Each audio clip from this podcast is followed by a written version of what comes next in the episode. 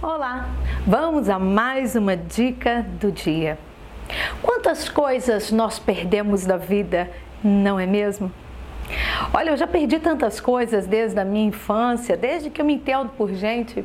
É interessante porque na casa do meu avô, tudo que nós perdíamos em casa, o meu avô, se encontrasse, ele guardava dentro dos bolsos do terno dele. E o guarda-roupa dele era sempre trancado. Nós simplesmente não podíamos encontrar aquilo até que a minha avó interferisse e ele ia abrir o guarda-roupa e nos permitir, né, verificar os bolsos dele, ou então ele ia tirar para fora para verificarmos se tinha ou não alguma coisa nossa ali guardadinho nos bolsos do vovô.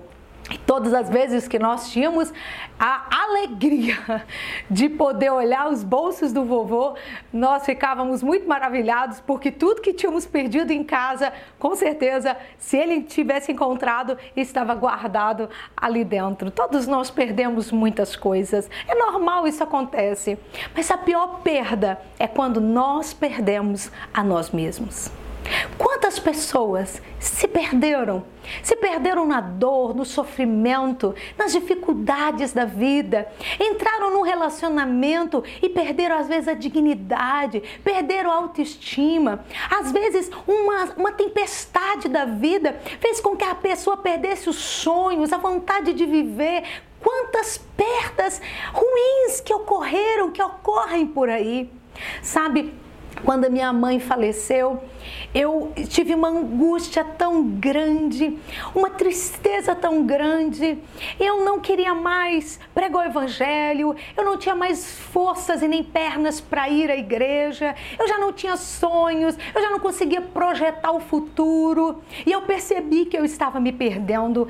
E quando eu consegui orar, eu falava para Deus chorando, dizendo: "Deus, Segure nas minhas mãos, eu estou me perdendo.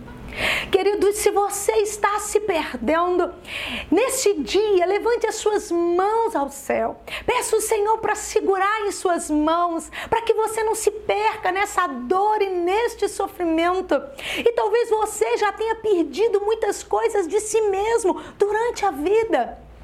Assim como meu avô, que encontrava tudo em casa que nós tínhamos perdido e guardava no seu bolso, Deus é poderoso para refazer você, para juntar os cacos, os cacos de você mesmo que foi perdido durante a sua vida e te fazer inteiro. Permita que Deus faça isso neste dia.